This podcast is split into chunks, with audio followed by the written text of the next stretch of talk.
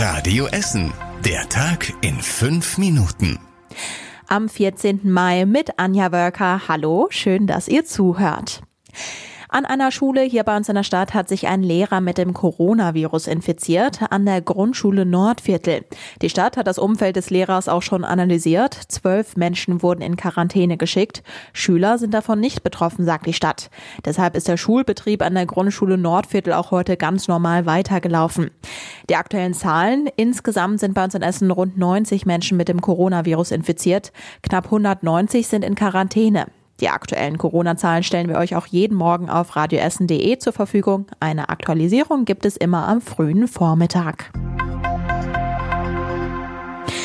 Es gibt auch Zahlen, die zeigen, wie sich das Virus wirtschaftlich bei uns in der Stadt auswirkt. Bisher hat die Krise die Stadt rund 100 Millionen Euro gekostet.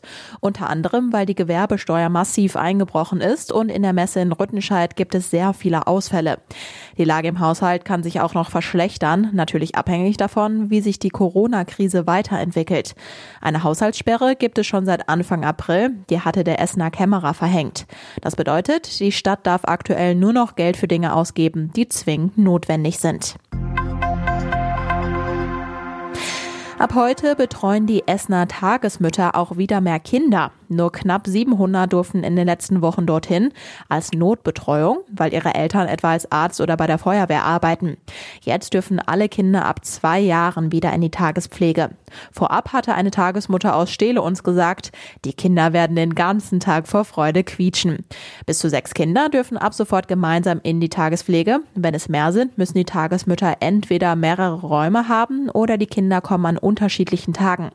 Und auch in den Kitas wird es immer voller. Ab heute dürfen auch wieder Vorschulkinder aus sozial oder finanziell schwächeren Familien und Kinder mit Behinderung betreut werden. Ihr hattet es auch schon bei uns gehört. Ende Mai dürfen alle Vorschulkinder zurück. Wie es danach mit den restlichen Kindern weitergeht, ist noch unklar.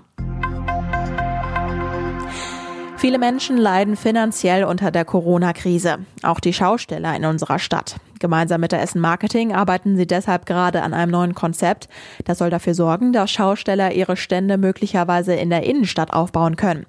Wann das Konzept steht, ist noch unklar. Die Schausteller fürchten aktuell um ihre Existenz, weil zum Beispiel keine Kirmes stattfindet und Volksfeste ausfallen. Frust und viele Beschwerden. Seit Wochen ärgern sich Essener Pendler und jetzt auch Politiker über die S3 und S9. Die Linien werden von Abellio Rail betrieben. Die Züge kommen immer wieder viel zu spät oder fallen plötzlich ganz aus. Oft setzt Abellio auch Busse statt Bahnen ein.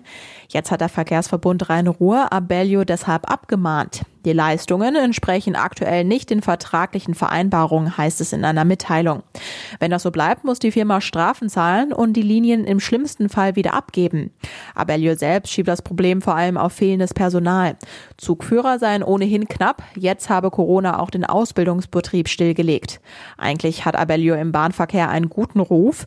Bei Untersuchungen zur Pünktlichkeit lag die Firma zuletzt zum Beispiel fast immer vor der Deutschen Bahn. Richtig warm ist es zwar noch nicht, trotzdem wollte das Seaside Beach am Baldener See schon heute in die neue Saison starten. Jetzt wird es wohl doch erst kommende Woche Mittwoch öffnen. Denn aktuell sind noch nicht alle Einzelheiten mit dem Gesundheitsamt der Stadt abgestimmt. Es fehlen zum Beispiel noch die genauen Zahlen, wie viele Besucher auf das Gelände dürfen. Vor Ort ist aber schon vieles vorbereitet. An den Getränkeausgaben hängen Plexiglasscheiben, davor wurden Abstandsmarkierungen angebracht.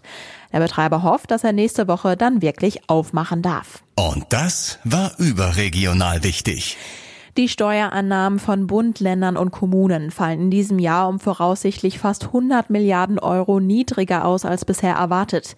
Das geht aus der Frühjahrsprognose der Steuerschätzer hervor, die Finanzminister Scholz heute vorgestellt hat. Und zum Schluss der Blick aufs Wetter. Heute Nacht gibt es nur wenige Wolken. Bei drei Grad kann es auch leichten Bodenfrost geben. Morgen zeigt sich wieder die Sonne. Später kommen ein paar Wolken dazu. Es bleibt aber meistens trocken bei Temperaturen von 16 Grad.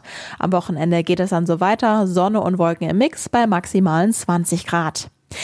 Die nächsten aktuellen Nachrichten aus Essen gibt's morgen früh ab 6 Uhr bei Radio Essen im Programm. Wir hören uns morgen wieder. Euch noch einen schönen Abend. Ciao.